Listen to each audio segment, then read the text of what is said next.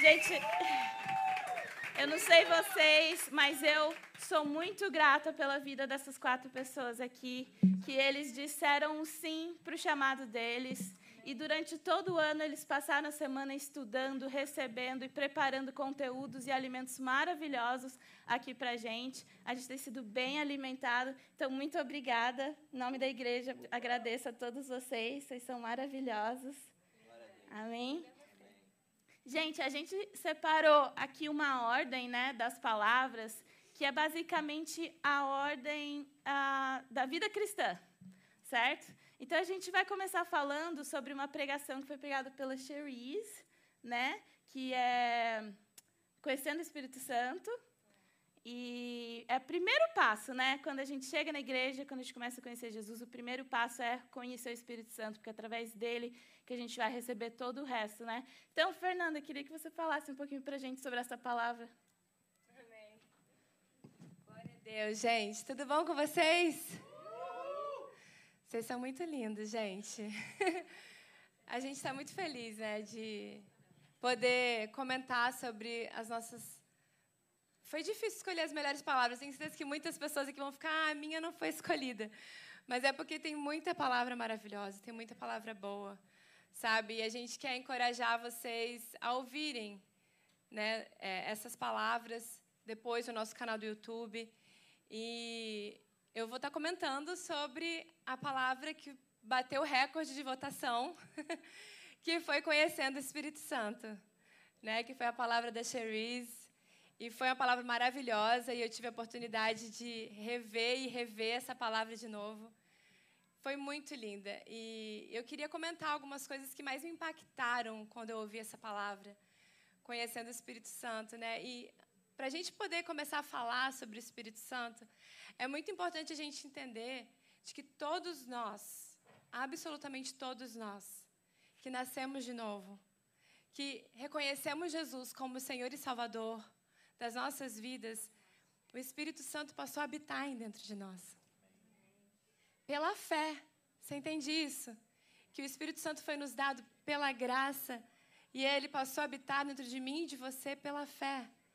E deixa eu te falar algo: se você nasceu de novo, se você já aceitou Jesus como Senhor e Salvador da sua vida, o Espírito Santo de Deus, ele habita dentro de você. Que você possa sentir ele aí agora, aonde você está, ele já aquecendo o seu coração.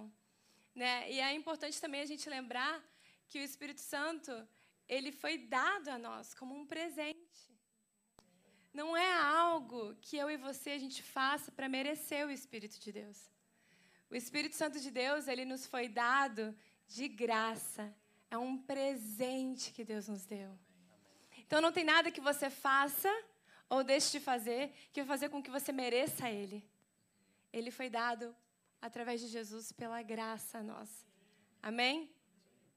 E aí eu queria ler um versículo, que é 2 Coríntios 1, 22, que diz assim: Ele gravou em nós a sua marca seu sinal de propriedade. E nos deu o seu espírito em nosso coração como garantia de que nós lhe pertencemos e das coisas que ele ainda nos dará.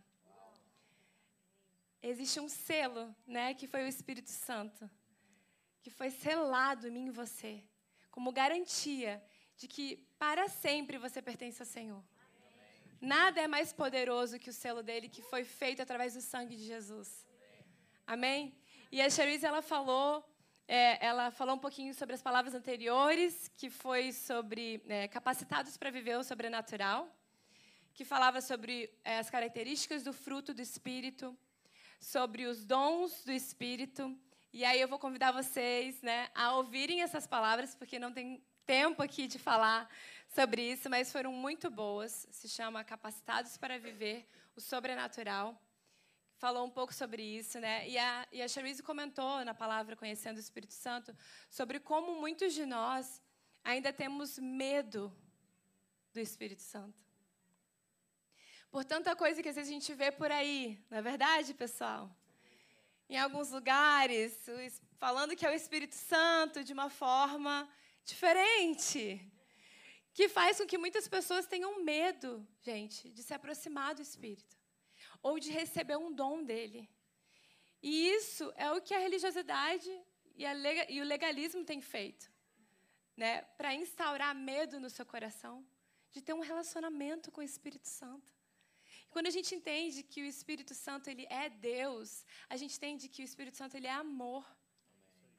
Ele é o próprio amor. Então não tem por que a gente ter medo de se relacionar com o Espírito Santo, ou até mesmo de receber um dom dele. Né? Então, a gente precisa, em nome de Jesus, olhar que existem algumas questões um pouco é, assustadoras, mas a gente não pode jogar fora tudo e falar, ah, então eu não quero conhecer o Espírito Santo. Não.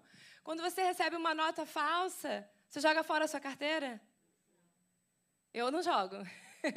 não sei você, mas eu não jogo. Eu jogo fora a nota falsa e eu aproveito tudo de bom que ficou a minha carteira inteira. Então, é isso, sabe? Não é porque às vezes alguns, algumas questões falsas foram lentamente se introduzindo no cristianismo que eu vou deixar de receber a bênção que é me relacionar com o Espírito Santo. Espírito Santo, uma das características é domínio próprio. Uma das características do fruto do Espírito é domínio próprio. Então a gente não precisa ficar preocupado de que se o Espírito Santo vier sobre mim, eu vou começar a agir, vou perder o controle de mim mesma. Por quê? Porque um do, uma das características do fruto é domínio próprio. Então você não vai perder o controle de você. Quem faz isso é Satanás e seus demônios, que tira o controle da sua vida. O Espírito Santo não faz isso. Ele é um gentleman. Ele é um cavalheiro. Ele vai até onde você dá a liberdade dele ir. E ele nunca vai tirar o controle da sua consciência, ou de quem você é, ou dos seus pensamentos. Ele só vai te direcionar, te amar, te mostrar a direção. Vocês querem comentar alguma coisa, gente? Vocês são muito. Eu tenho uma pergunta, pastora. Ah, não. A, a unção do helicóptero. Então, não, não estamos aqui para julgar ninguém, né, gente? É, se essa pessoa Você me colocou numa situação, né, Reina? Se essa pessoa está falando que é o Espírito Santo e ela está tendo controle disso, está fazendo né, aquilo conscientemente, quem sou eu para julgar? Mas a gente sabe que o Espírito é comparado na palavra como um vento suave, uma brisa suave. Então a gente sabe que tudo que vem da parte dele é com leveza, é com tranquilidade, né? não é para assustar ninguém. Né? Então, é isso. Mais leve. Pode ser. Falo, é, é suave, é tranquilo, mas é poderoso. Sim. Né? É aquela coisa que vem. É, a gente sente, a gente sente sempre muito forte isso, mas realmente é suave, é tranquilo e não tira o controle. A gente não, não se perde o controle por causa disso, né? E quer falar alguma coisa, Cherise? Sim? Você é a dona da palavra, por favor. I think you preached it better than I did. Eu acho que você pregou melhor do que eu. I was thinking as you were talking, the Holy Spirit is our friend. Eu estava pensando enquanto você falava, o Espírito Santo é nosso amigo. And my friends, I love my friends so much. E eu amo os meus amigos tanto. And I would never do anything to hurt my friends. E eu nunca faria nada para machucar os meus amigos. So when we understand that the Holy Spirit is our friend and we get to know him in a personal relationship. Então quando a gente entende que o Espírito Santo é nosso amigo e a gente consegue ter uma, uma, um relacionamento bem pessoal com ele, the fear will go. O medo vai embora. And you can relax in his presence and, and you can trust him. Você pode relaxar na presença dele e confiar nele. Amém. Que lindo. É isso. É como um fresh wind, né? Que a gente Como um canta fresh aqui. wind. Essa noção do Espírito Santo ser um gentleman mudou muito ah, a minha visão de como realmente ver o Espírito Santo. E se não fosse isso, Deus não teria dado o, o livre-arbítrio, né, pra gente. E o Espírito Santo fala com a gente nos nossos corações, né? E é muito lindo isso. E a partir do momento que a gente vai eh, recebendo mais e mais do Espírito, a gente começa a viver pela graça, né, gente? E a próxima palavra que a gente vai falar aqui é vivendo pela graça. Foi uma palavra pegada pelo pastor Reinaldo. E eu gostaria que, Cherise, que você comentasse um pouquinho sobre essa palavra pra gente. Yes, I am so excited Eu to tô- be able to recap this. Eu tô tão animada de poder fazer um review disso. To be honest, I'm excited about any of the messages we preach here at Nova. Eu estou animada sobre qualquer uma das pregações que a gente prega aqui na igreja. But this specific one, Mas essa em específico it's super fundamental é bem fundamental and it's timeless. e, e não tem tempo, não é fora do tempo. You can listen to this again and again, Você pode escutar isso de novo e de novo. and it will edify you. Isso vai te edificar, It will build your faith. vai construir a sua fé, It will bring you back to the basics. vai te trazer de volta ao básico. If anybody has ever played sports before, Se alguém aqui já, já jogou algum esporte antes, the fundamentals and the basics Os- done well is os- what wins championships. os fundamentos e os básicos, quando são bem feitos, é isso que ganha o campeonato. And this is one of those messages. E essa é uma daquelas mensagens. So I have the opportunity to recap this one. Então eu tenho a oportunidade de fazer um recap dela. So, living by grace, Vivendo pela graça, even with just the title, mesmo só com o título, it speaks volumes fala sobre volume. because grace is something we should live. Porque a graça é algo que a gente deve viver, It's something that we can practically apply to our everyday life. É algo prático que a gente aplica para a nossa vida diária. It's not just something we come here to talk about, Não é só algo que a gente vem aqui para falar sobre, but it's something we live. mas é algo que a gente vive. So, the first point that Ray talked about Então, o primeiro ponto que o rei falou, grace and truth is not just a message or a doctrine, a graça e verdade não é só uma mensagem ou uma doutrina, but it's Jesus. mas é Jesus. Jesus came and he became grace in the flesh for us. Jesus veio e ele se tornou graça encarnada para nós. So, when we talk about grace, Então, quando a gente fala sobre graça, we're not talking about a theory, a gente não está falando sobre uma teoria, a fairy tale. um conto de fadas. We're talking about Jesus, A gente está falando sobre Jesus, who left heaven, que saiu do céu, came here, veio aqui took our place, pra, pelo nosso lugar, and he paid a sacrifice we could never pay. e ele pagou um sacrifício que a gente nunca poderia ter pago. So we must know fundamentally Então, a gente tem que saber que, fundamentalmente, that grace is Jesus and Jesus is grace. que a graça é Jesus e Jesus é a graça. John 1 16 and 17. Ah, João 1, 16 e 17. It says that the law was given by Moses, Fala que a lei foi dada por Moisés, but grace and truth came through Jesus. mas a graça e a verdade veio através de Jesus. So, point number two, Então, ponto número dois, and this is a very important, they're all important. esses são todos importantes, mas esse é um bem importante. But grace is never a license to sin. A graça nunca é uma licença para pecar. I grew up in a denomination, Eu cresci em uma denominação and in this denomination, e nela it was common to hear preachers talk about greasy grace. é, as os pregadores falavam muito sobre É difícil, né? é, uma, uma graça barata. Graça com graxa? Gostei dessa. A greasy grace because you just slide into heaven barely. É uma graça com graxa porque você só desliza até o, o céu. So, growing up, I had this mindset Então, quando eu estava crescendo, eu tinha essa mentalidade that I would hear preachers talk about hyper grace.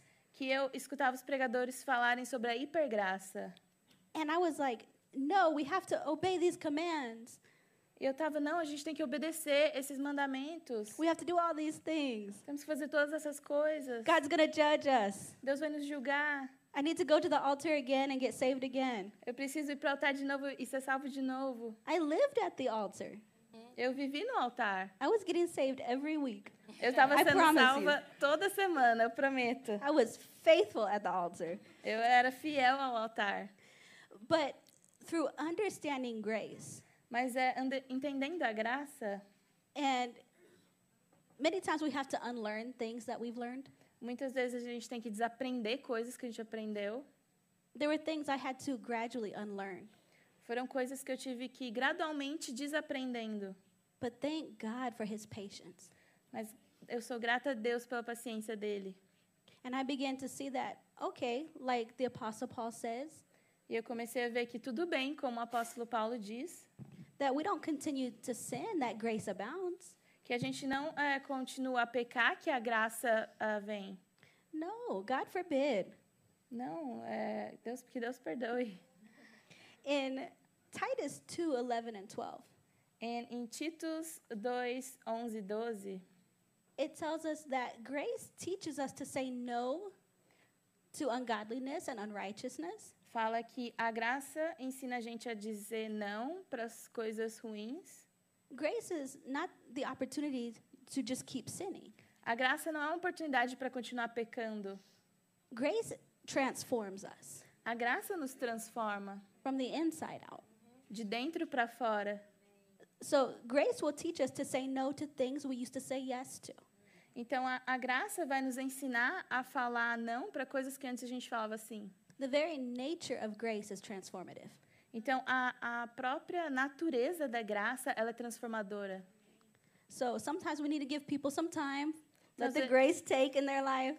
Então, às vezes, a gente tem que dar eh, tempo para as pessoas, deixar a graça tomar conta da vida delas. But grace is going to do what grace does. Mas a graça vai fazer o que a graça faz. So, number three, Então, número 3. Ray said that grace is the manifestation of God's love for us. O Reinaldo falou que a graça é a manifestação do amor de Deus por nós. The way God chose to show his love to us O jeito que Deus escolheu para mostrar o amor dele por nós was through grace. foi através da graça. And grace is Jesus, right? E a graça é Jesus. And Jesus is grace. E Jesus é a graça. So it's hard to say that you love God, but you don't like the grace message. Então é difícil você dizer que você ah, ama Deus, mas você não gosta da mensagem da graça. And back to point number one grace is not a message, a topic, or a doctrine, it's Jesus. E de volta ao ponto número um, a graça não é uma doutrina, mas a graça é Jesus. And the more we know Jesus, the more we understand grace. E quanto mais a gente conhece Jesus, mais a gente entende a graça. One thing Ray said on this point, oh, I loved it.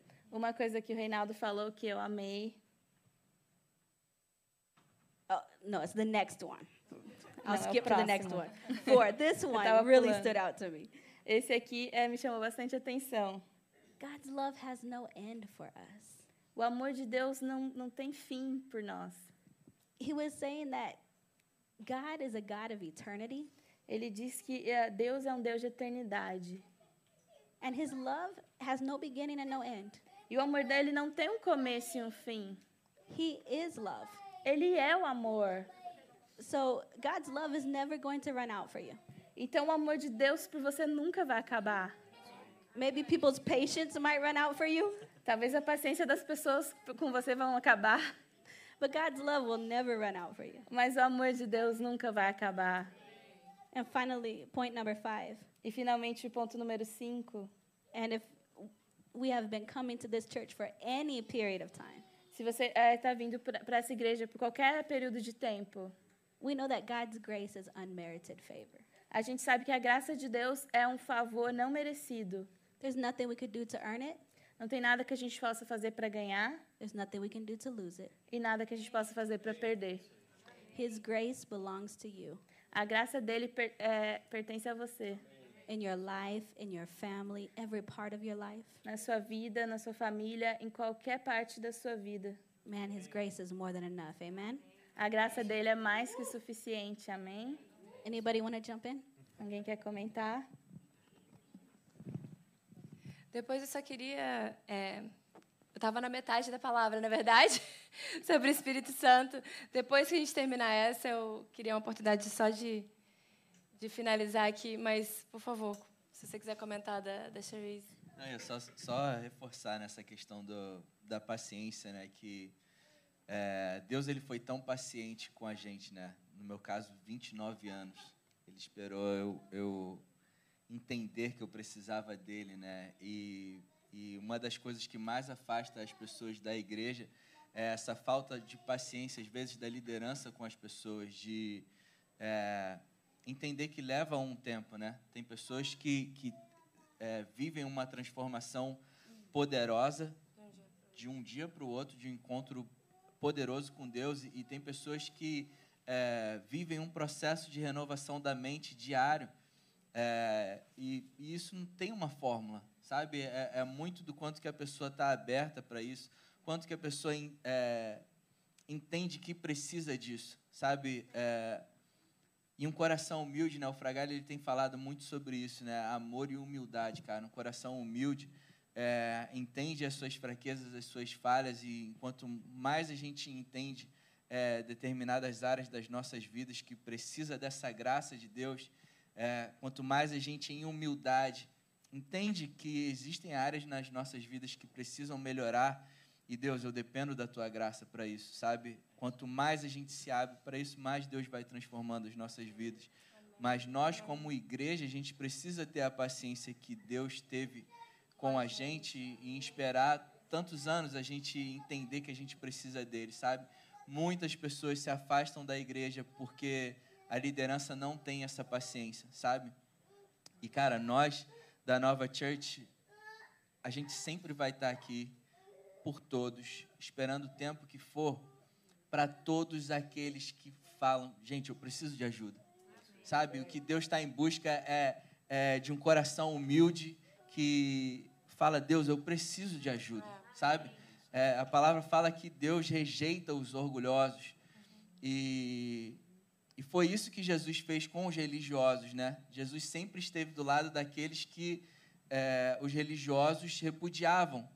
E ele era julgado por estar do lado daqueles que os religiosos repudiavam, né? E, e Jesus também não deu atenção, foi, foi até um tanto quanto é, duro com os religiosos por causa desse orgulho, né? Uhum de se achar, é, eles se achavam os caras, porque guardavam a lei, eram os santos, os imaculados, não tinham a humildade de, cara, eu preciso de um Salvador, eu preciso de Deus. E, e Jesus era duro com eles, mas aqueles que eram humildes de coração e falavam, eu, eu preciso de você, eu preciso de você na minha vida. É, a gente glorifica a Deus pelo novo Espírito que Ele nos deu, mas todos nós estamos num processo de santificação e a gente precisa ter paciência uns com os outros, cara. Sabe? É, ser como Jesus é, amar como Jesus ama e, e apoiar uns aos outros em amor e em paciência, entendendo que cada um tem seu tempo, né? Amém. E é, todas as pessoas que falam que, que têm esse pensamento, e, e, é, uma, e é recorrente isso sempre, a questão do, da, da palavra da graça, a graça, a licença para pecar. É, e a gente sempre, sempre relembra que, na verdade, quem pensa dessa maneira não entendeu a graça. É isso aí. Então, quem pensa que graça é licença para pecar, na verdade, não entendeu a graça.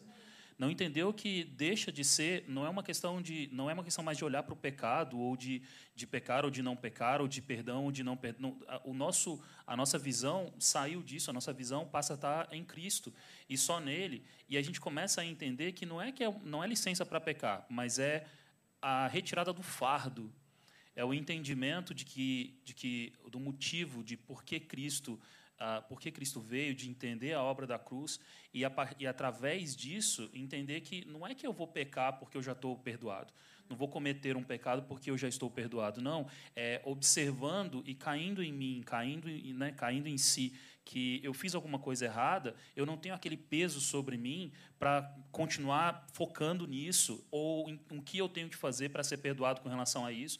É a retirada desse peso. Então, é justamente o contrário. É a leveza para que eu siga a minha vida longe do pecado, porque eu sei que aquele que aquela tropeçadinha que eu dei ali atrás, aquilo já foi perdoado, então não tem o peso e me permite ir para frente. Né? Quando a gente tem o peso da lei e você tropeça, você tem um peso muito grande para você levantar e continuar andando para frente, e aquilo está sempre ali se arrastando junto com você.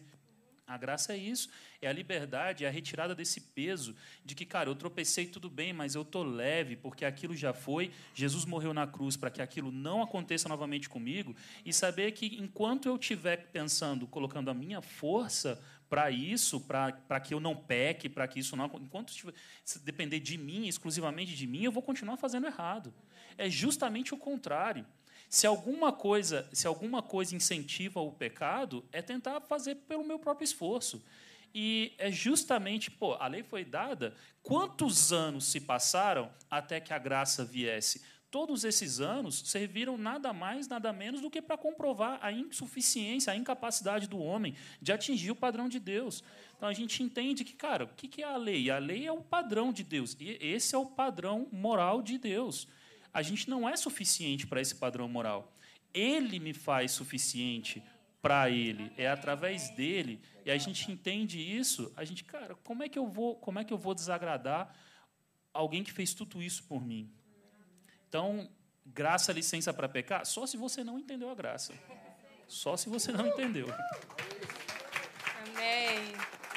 É muito legal isso que você falou, JP, porque quando a gente entende tudo isso, entende o que é a graça, isso muda o nosso relacionamento com Deus, né? A gente não mais olha para Deus com medo de, ah, vou ser julgado, ah, eu vou para o inferno, vou perder minha salvação. Não, a gente olha com Ele por amor e aceita receber esse amor dele quando a gente entende realmente o que é a verdadeira graça. A Cherise falou, ela citou dez características do Espírito.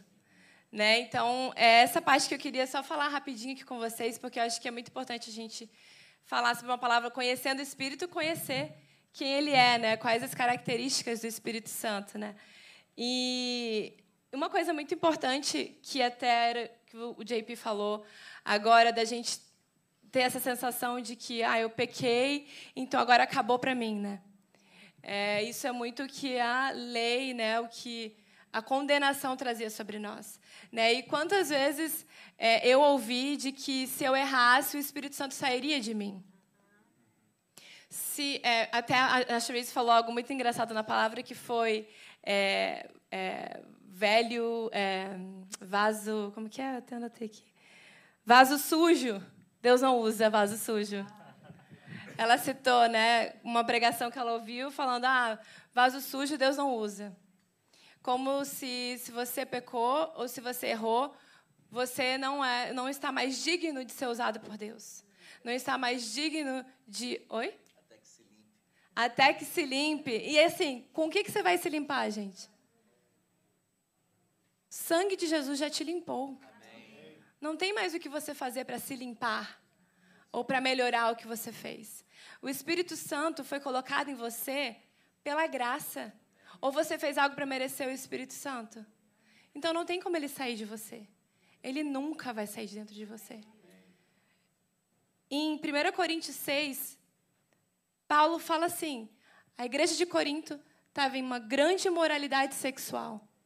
Uma grande moralidade sexual. E aí Paulo chega para a igreja de Corinto e fala assim, ó: Acaso vocês não sabem que o corpo de vocês é santuário do Espírito? E que ele habita em vocês? Que lhes foi dado por Deus e que vocês não são mais de si próprios? Vocês não são mais de si mesmo? Paulo não fala para eles assim, ó, com tudo isso que vocês estão fazendo, o Espírito Santo saiu de vocês. Ele não fala que o Espírito Santo saiu deles. Ele fala assim: vocês não sabem que o Espírito Santo está em vocês? que vocês são templo do Espírito, não façam isso com vocês mais, porque o Espírito Santo habita em vocês. Então a gente vê na palavra que o Espírito Santo jamais sairá de nós. Isso é muito importante, gente. Quando a gente tem essa consciência que o Espírito Santo jamais sairá de dentro de nós, a gente vive confiante, sabendo que Ele está comigo. É claro que Ele quer é, melhorar minha vida e fazer com que eu não que eu não é que eu agrade, eu viver uma vida que eu agrade a Deus. É claro que o Espírito Santo quer isso para nós, que a gente viva uma vida que agrade Ele. E isso vai acontecer quando você tem um relacionamento com Ele. E quando você sabe que Ele está ali com você. E eu queria bem rapidamente falar os pontos que a Cherise falou, das características do Espírito Santo. Primeiro, o Espírito Santo é Deus. Amém? Ele é o próprio Deus. Amém? O Espírito Santo é Deus. Segundo, o Espírito Santo é uma pessoa. Então, o Espírito Santo não é uma força, né? A Cherise falou, não é um fantasma.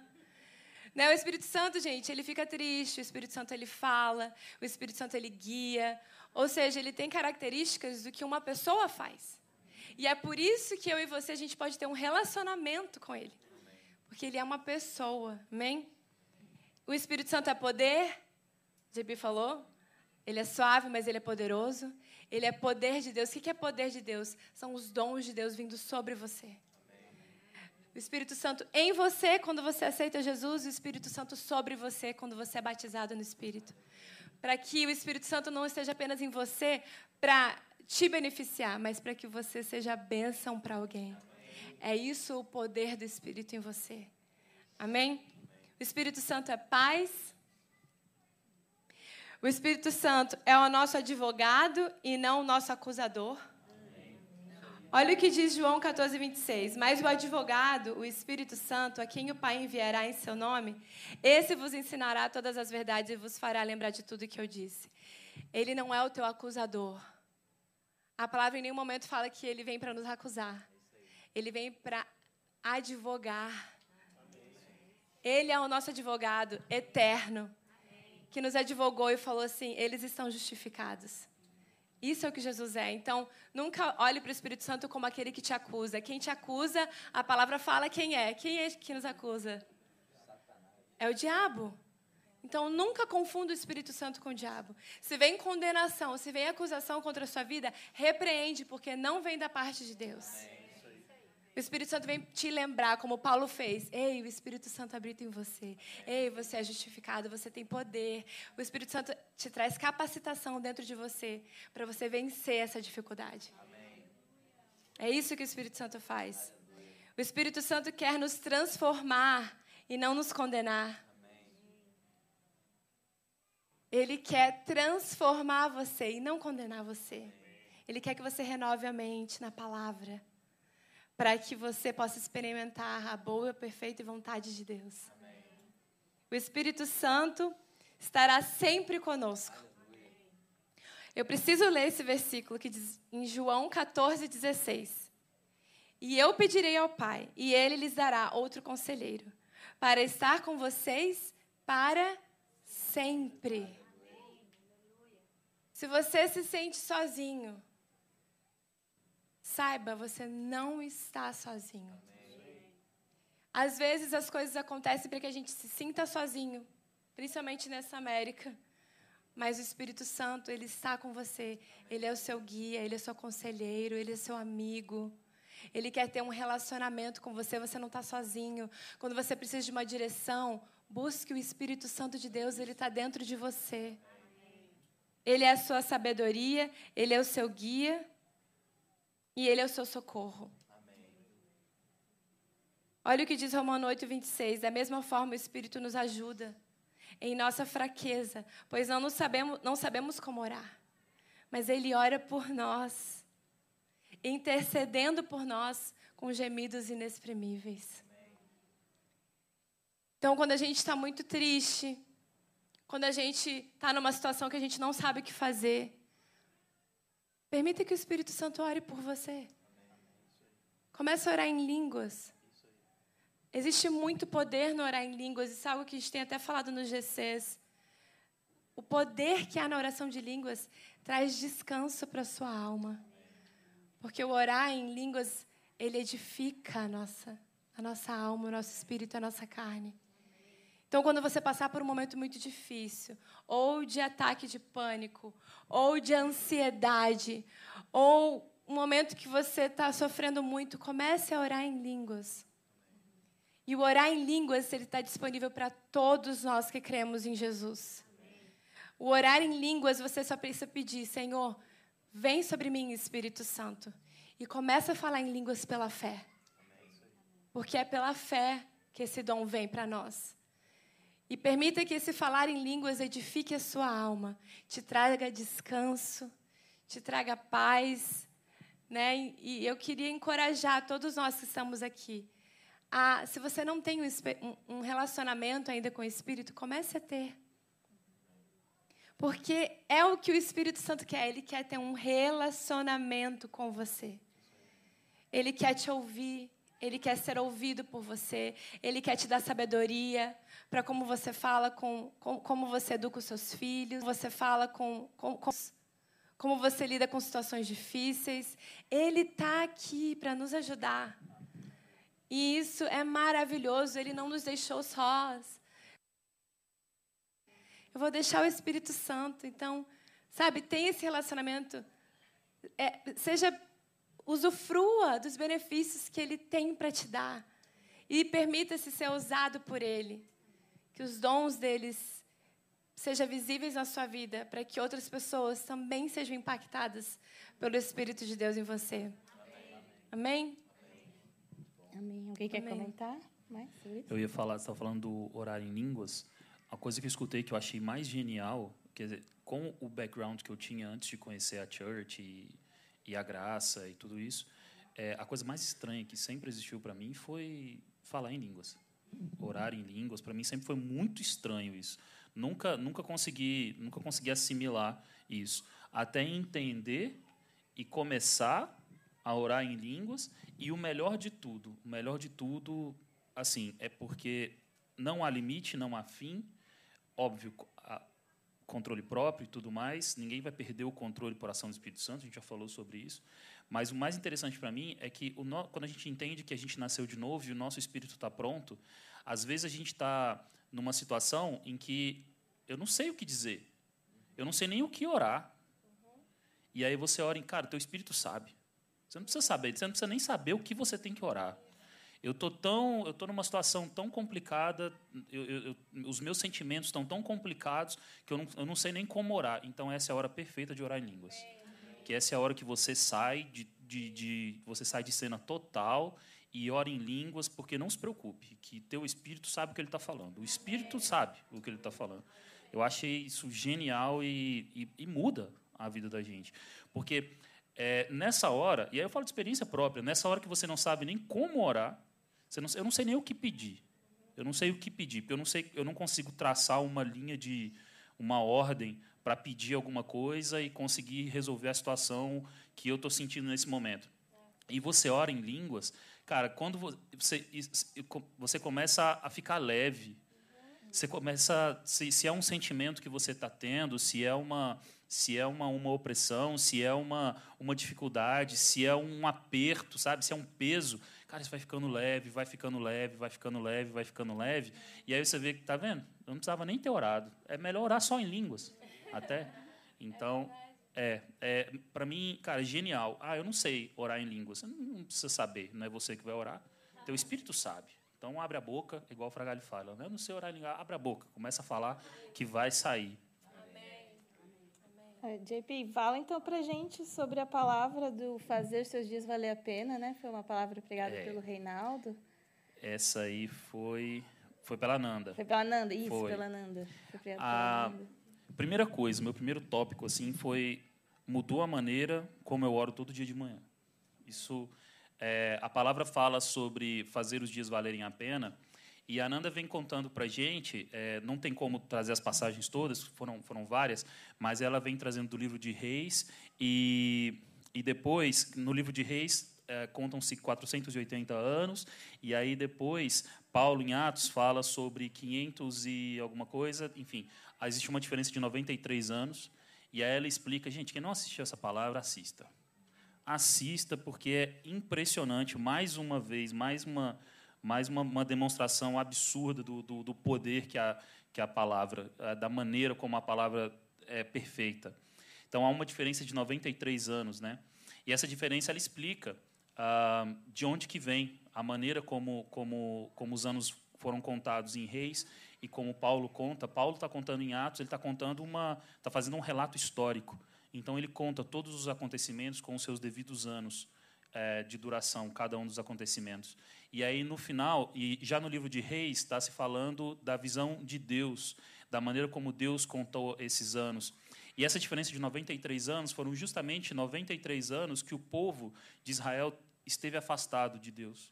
Foram momentos em que eles foram entregues a inimigos, que eles perderam guerras, foram momentos em que, na, na visão de Deus, não foi contado, esses anos não contaram.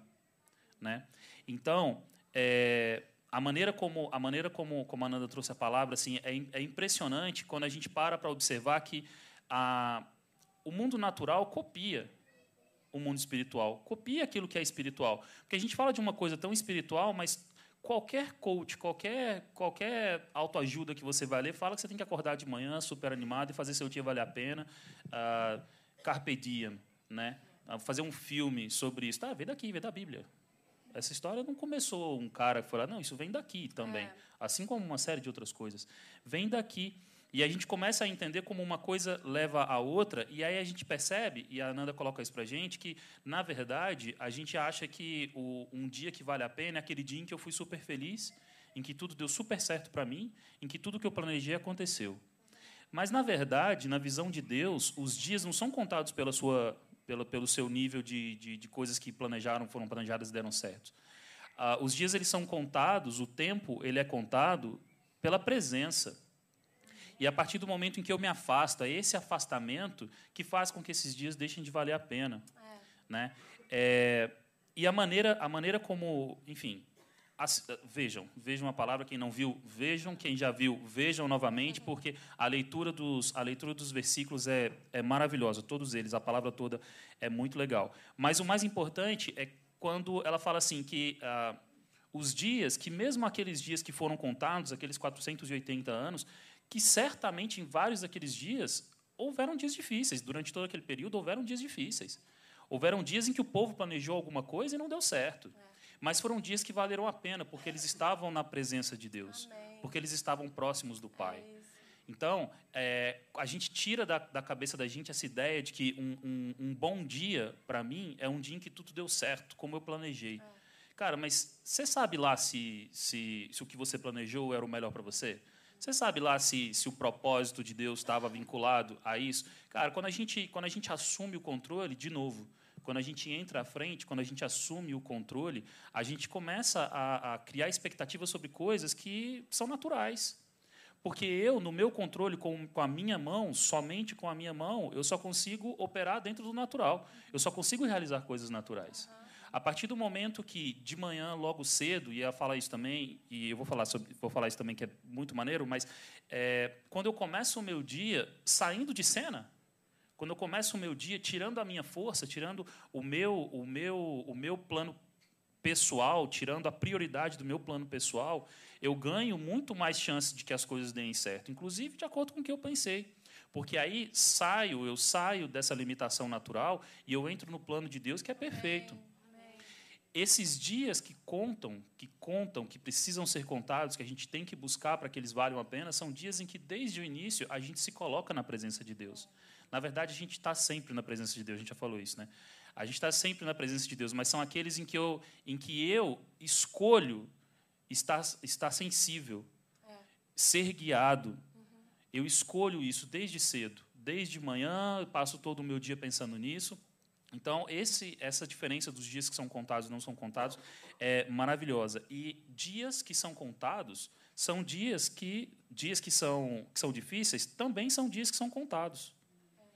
Eu separei aqui um, um versículo que você leu, que é Salmos 84. Eu mandei para todo mundo e eu não. Eu acabei de ver que eu não, não, tenho, não, não anotei aqui no meu, porque foram umas, umas coisas que eu, que eu fiz diferente. 8410 foi o primeiro. Deixa eu colocar aqui para eu dar uma lida aqui também. Ah, Salmos. Que eu coloquei.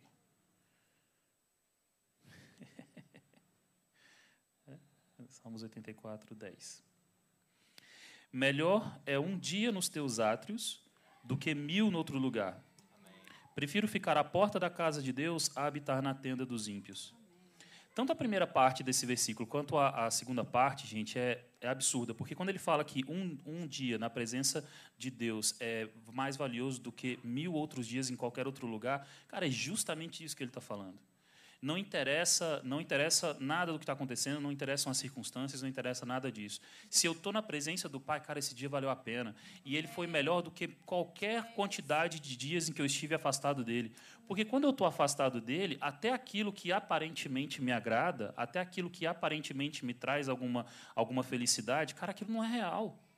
Aquilo não é duradouro, aquilo não é para sempre. Deus é para sempre. Jesus é para sempre. A gente tem que colocar isso no coração da gente. E a segunda parte, quando ele fala assim, que eu prefiro estar à porta na casa do Pai do que na tenda de outros, do, dos ímpios, ele está, cara, eu, eu é, não é que ele tá, é, às vezes a gente entende. A primeira ideia que eu tive quando eu li essa, essa segunda parte foi que é melhor eu estar ali à porta mendigando. Eu posso estar à porta sofrendo que seja, mas pelo menos eu estou à porta de Deus. Cara, não é isso todas as vezes em que a gente para para pensar alguma coisa, que a gente para para entender, que a gente entende, que a gente enxerga de, de, de, primeiro momento, assim, alguma coisa desse tipo, cara, que te coloca sofrendo, que te coloca inferior, uhum. que te coloca, cara, isso, isso não tem a ver com quem você é. Por isso é importante a gente conhecer a Deus e a gente saber quem nós somos. Deus não me quer sofrendo, Deus não me quer à porta mendigando nada.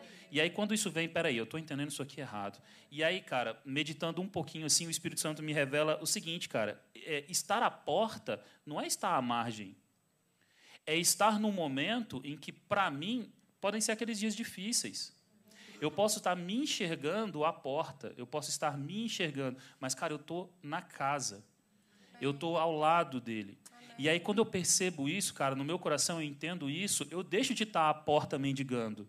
E eu passo a estar à porta alerta. Eu posso estar, eu posso estar à porta falando, divulgando, Amém. sabe? Pregando. Amém. Eu posso não estar. Eu, quando, quando eu estou à porta, eu saí simplesmente do meu conforto próprio.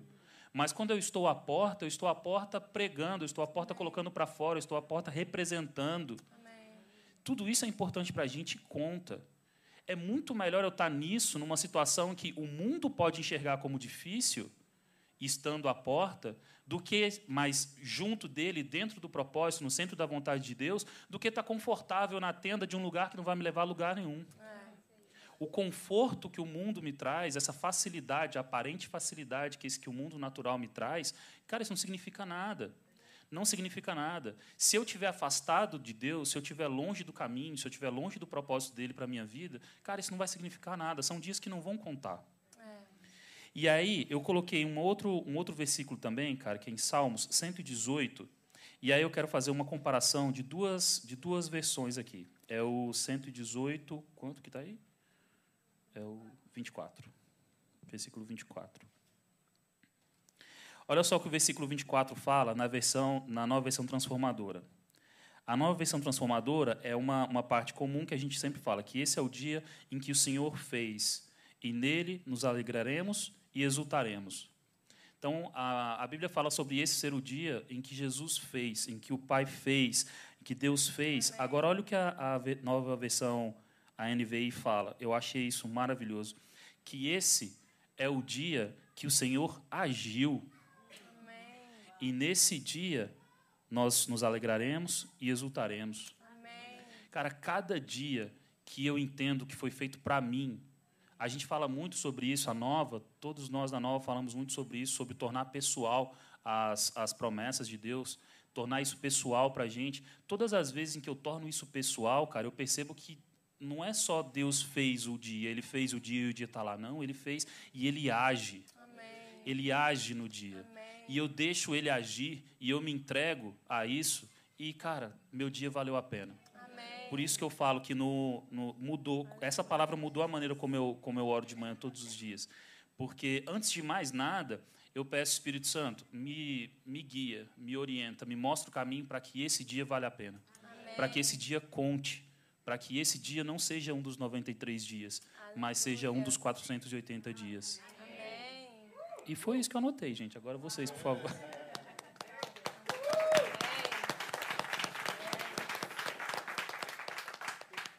Alguém quer comentar a palavra?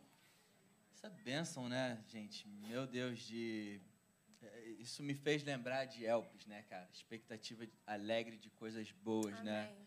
É, da gente acordar, como o JP falou, todo dia de manhã com expectativa alegre de coisas boas, né? Conectado com Deus entendendo que Deus é bom, o plano dele para a nossa vida é bom, perfeito e agradável. Qualquer situação que não é de acordo com aquilo que a gente esperava, situação de às vezes situações esquisitas que acontecem na gente, na, na nossa vida, né, gente? É, coisas inesperadas. Quando a gente vive com Elpis, a gente vive é, com uma expectativa sempre de um milagre também caramba, aconteceu uma coisa, né? É, a Amandinha estava vindo para cá hoje, a Amandinha está servindo na, nas câmeras, o pneu dela furou, ela teve que ir no, no Walmart é, trocar o pneu dela. Cara, todas as coisas nos favorecem, sabe? Ela ainda conseguiu chegar aqui a tempo, está aí ajudando a gente. Mas são coisas, às vezes, que é, acontecem na nossa vida que, se a gente tem uma perspectiva errada, ali acabou o nosso dia, sabe?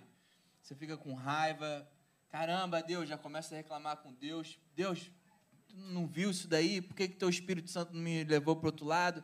olha a perspectiva completamente errada, sabe? É, E começa a falar, tomara que esse dia acabe logo. é, Tô doido para chegar amanhã. Sabe, exatamente. E, e às vezes, quando você tem é, a perspectiva de Deus a respeito dos seus dias, a respeito das coisas que acontecem na nossa vida, a gente, às vezes, no meio é, desse transtorno, né, a gente encontra uma oportunidade de ser bênção na vida de outras pessoas, sabe?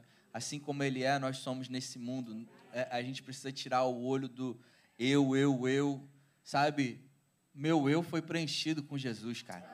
Eu tenho tudo, ele, ele- eu tenho tudo nele, sabe? Então, quando coisas acontecem assim, é justamente a hora de possivelmente é, a gente ter o privilégio e a oportunidade de ser assim como ele é, como a palavra diz, né? Assim como ele é, nós somos nesse mundo. Então, é, viver com essa expectativa de coisas boas, de viver o melhor de Deus, entendendo que somos Ele aqui na Terra e que tem uma humanidade inteira desesperada por Ele e que todos os dias nós temos o privilégio de poder ser a resposta de oração para tanta gente, né? Amém. Amém. Vai falar alguma coisa, Cherise? Nada? Não? Depois de tudo isso, né? Quanta coisa maravilhosa a gente está vendo aqui hoje, né? Então, para finalizar, só vai, pastor. Amém. É, essa última palavra é só vai do JP, né? JP ele pregou essa palavra só vai. E um resumo dessa palavra é o reflexo nas nossas vidas quando nós temos um encontro genuíno com a graça manifesta na pessoa de Jesus. A graça de Deus manifesta na pessoa de Jesus, né? E ele começou a falar na palavra dele sobre o encontro que a, a mulher samaritana teve com Jesus no poço de Jacó. E é muito interessante como é, é, essa palavra foi demais, gente. Foi uma benção, assista, porque só vai está falando de capacitação de Deus que recebemos todos nós, sabe? Todos nós, cada pessoa que está aqui é ungida com o Espírito Santo, sabe? Tem capacitação de Deus. Deus tem uma chamada na tua vida, Deus tem um propósito na tua vida, sabe? É, os propósitos e as chamadas são diferentes, cara. É, se foi chamado para ser uma laranja, não tenta ser um abacaxi, cara. sabe? Nós temos uma chamada e a gente precisa é, estar aberto para entender de Deus qual o propósito e chamada que Deus tem para a nossa vida. É, muitas pessoas às vezes ficam, caramba, eu não sei o que, que Deus tem para a minha vida como propósito. É, cara, eu te convido, vem servir aqui com a gente. Sabe? Quando a gente é, se envolve, quando a gente faz parte de um corpo, é a hora que o Espírito Santo começa a fluir entre nós. Se a gente fica fechado no nosso mundinho, na nossa casa, às vezes só assistindo culto é, é, pela internet, só se alimentando ali, cara, você está fechado, você está tá enterrando os seus dons e talentos. Quando a gente está aqui junto, a gente tem a oportunidade e o privilégio de ser usado pelo Espírito Santo para falar na vida de alguém que às vezes chegou aqui para ouvir aquilo que tem dentro de você, cara. Sabe? Então, é, essa, essa palavra só vai é sobre isso, sobre entender que nós fomos capacitados por Deus. E é, é muito interessante nessa passagem né, da mulher samaritana que, é, como no primeiro momento que a gente tem um encontro com Deus, como a gente fica constrangido, e no primeiro momento a gente olha para o nosso eu, né? É, nessa passagem, eu, eu pedi para colocar aí também, é, João 4, 9, né, fala, a mulher samaritana lhe perguntou, né, Jesus encontrou com ela ali e pediu água a ela.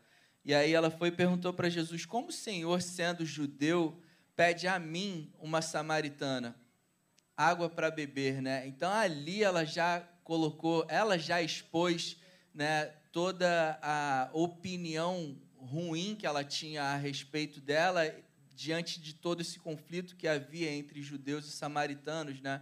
E quando a gente se encontra nesse momento de, cara, ser usado por Deus, é, fazer parte de um corpo, é, servir, participar, ou, ou seja o que for, como um instrumento de Deus, a primeira coisa natural que a gente tem é olhar para o nosso eu e falar, cara, é, não tem como, olha tudo que eu já vivi, é, sou limitado, olha como eu ainda erro, é, isso não é para mim. Como ela fez, né?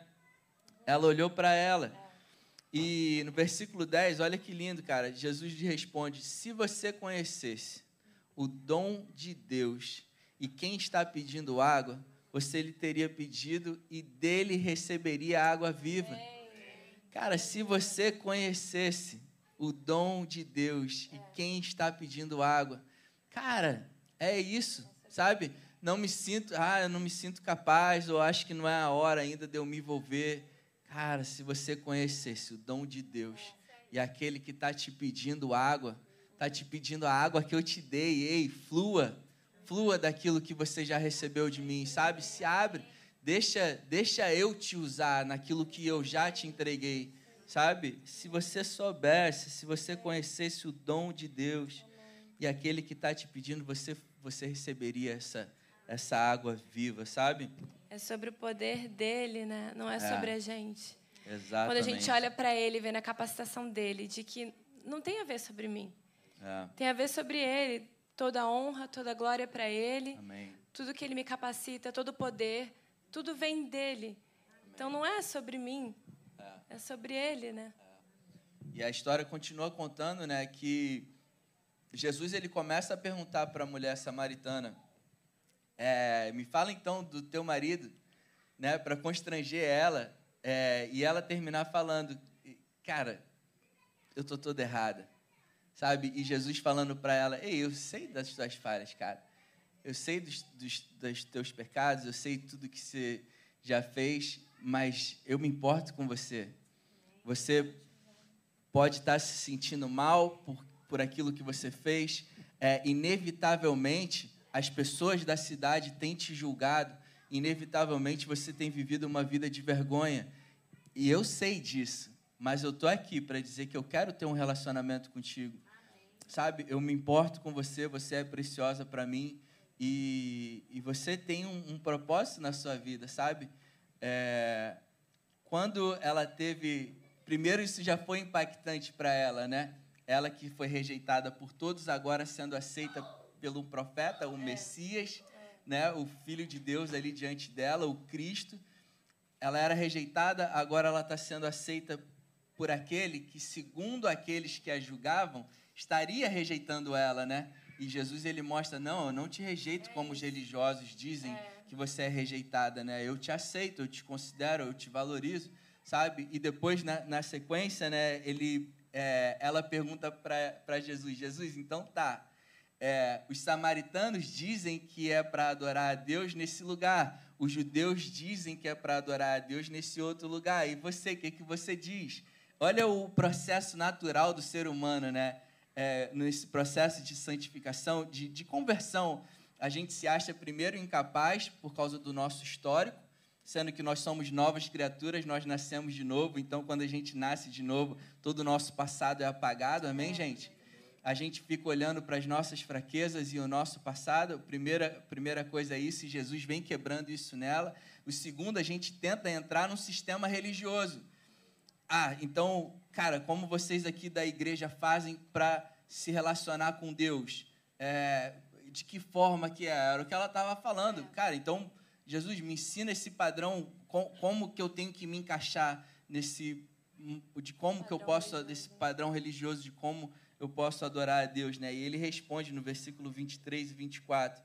No entanto, está chegando a hora, e de fato chegou, em que os verdadeiros adoradores adorarão o Pai em espírito e em verdade.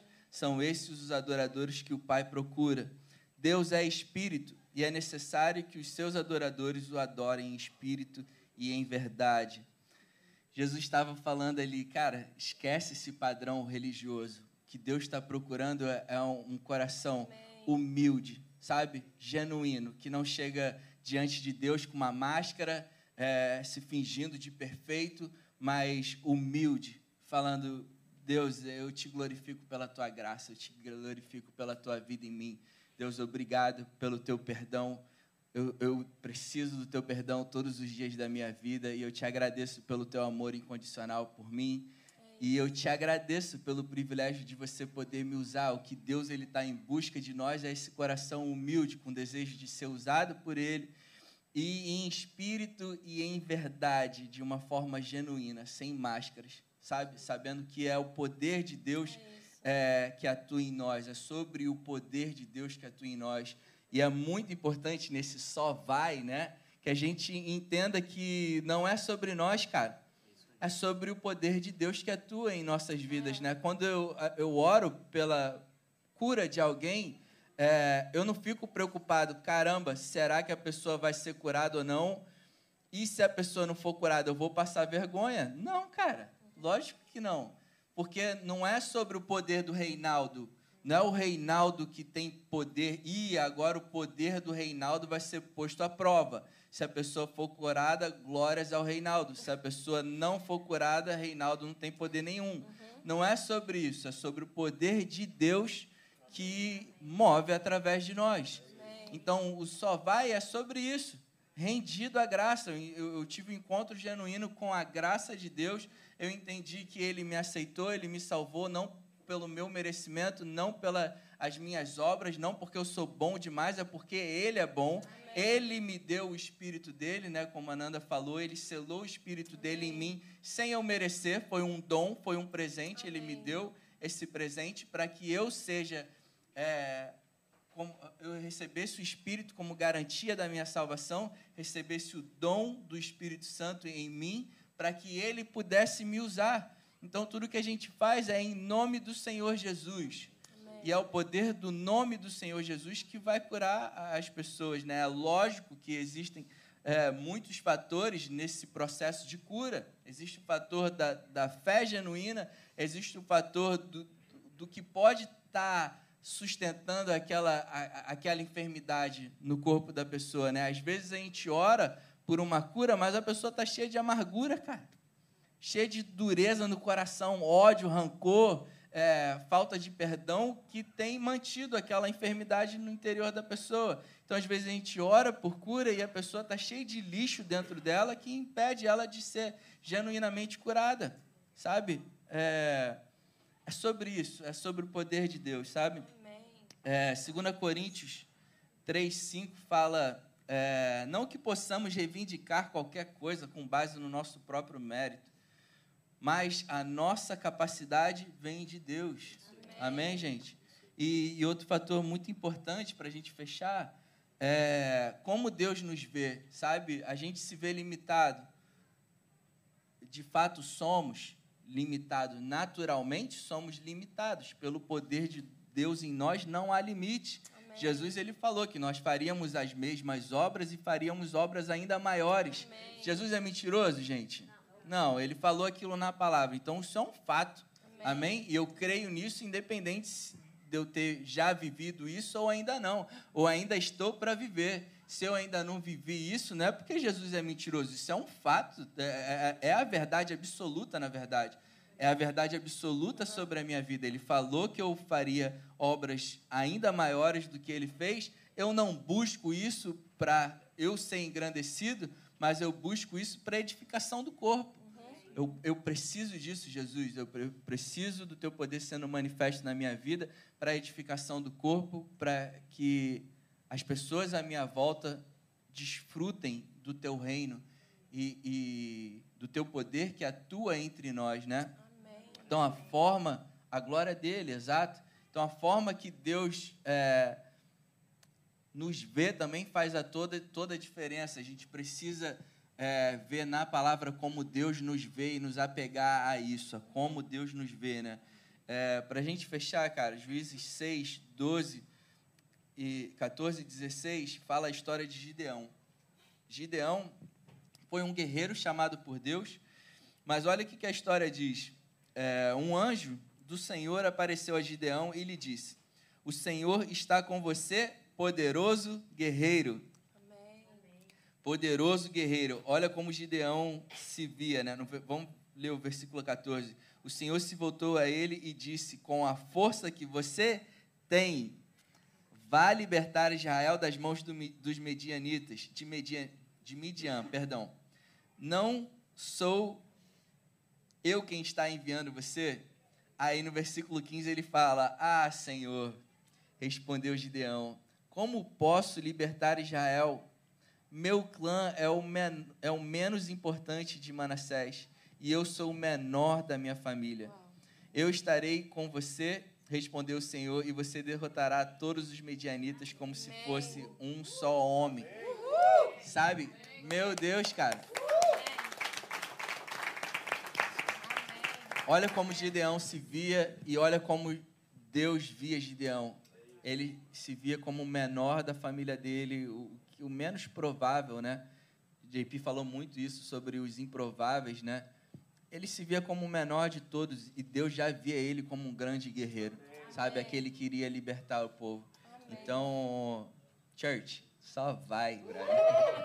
Só vai, deixa Deus te usar, porque não é sobre nós, não tenha vergonha, não deixa é, o medo ou a, a vergonha te impedir de ser usado por Deus. Mas, cara, just go, só vai e, e deixa Deus te usar, sabe? Seja ousado em step up e falar: Deus, estou aqui, me usa me usa, eu quero ser usado por você. E se envolva, cara, na igreja, se envolva em todas as áreas de serviço, que é nesse servir, é no envolvimento, é na comunhão que a gente vê o poder de Deus se manifestando nas nossas vidas e que a gente tem o privilégio de poder ser usado por Ele e ter os dons manifestos, né? Amém? Mas é isso, falei a beça, né?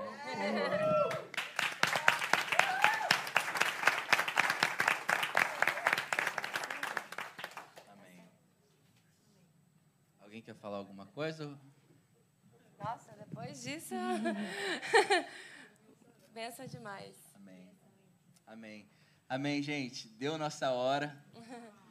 É, é gostoso demais falar das coisas de Deus, né? E, e creio que foi um, um, Espero que tenha sido bênção demais, tenho certeza.